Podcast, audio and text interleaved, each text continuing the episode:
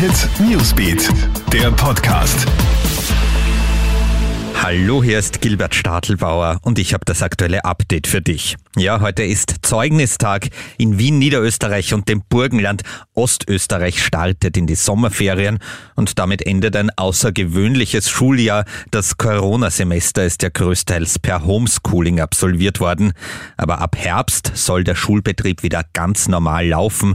Diesbezüglich zeigt sich Bildungsminister Heinz Fassmann in einem Interview am Abend zuversichtlich.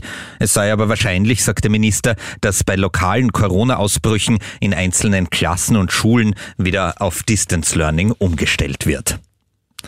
Wie schaut's eigentlich mit der Entwicklung eines Corona-Impfstoffs aus? Die WHO hat jetzt ein Update dazu gegeben.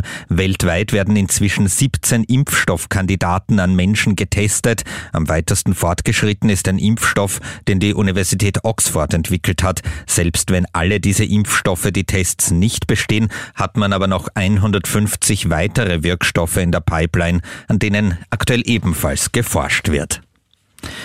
In Macheck in Niederösterreich ist ein mit Kindern besetzter Linienbus in ein Haus gekracht. Der 32-jährige Lenker hat während der Fahrt das Bewusstsein verloren.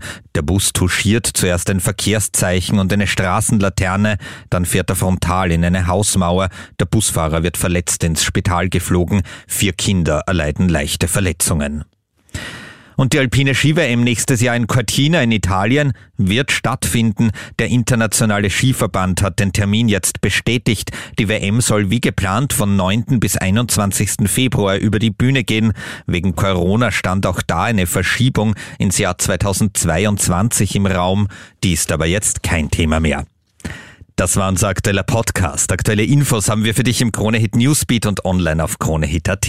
Unseren Podcast bekommst du auf allen Kanälen. Wir freuen uns über eine Bewertung oder ein Like. Bis zum nächsten Mal. Tschüss. Kronehit Newsbeat, der Podcast.